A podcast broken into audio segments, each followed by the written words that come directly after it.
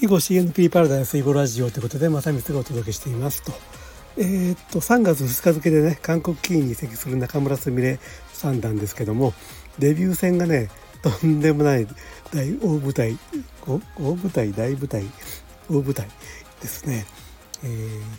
第5期スパルコサノール最高棋士決定戦の本戦リーグっていうことでこれがね9人の棋士でリーグ戦を争ってでリーグ優勝すると、えー世界最強新人足団とのね5番勝負があるというねこういう棋戦なんですけども、まあ、韓国で、ま唯一のそのリーグ戦プラス挑戦手合みたいなね棋戦らしいですね。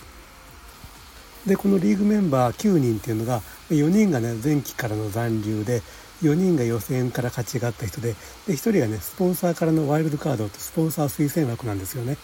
そこに中村すさんなが入れてもらったんですけども、まあ、リーグメンバーがねまあ、本当にそうそうたるというか、えー、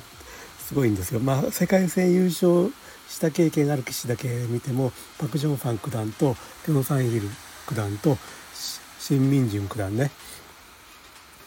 まあ、3人いるし他にも韓国国内戦で優勝した棋士もね何人もいるというねことで中村すみれ三段は3月2日付で韓国棋に移籍した次の日3月3日に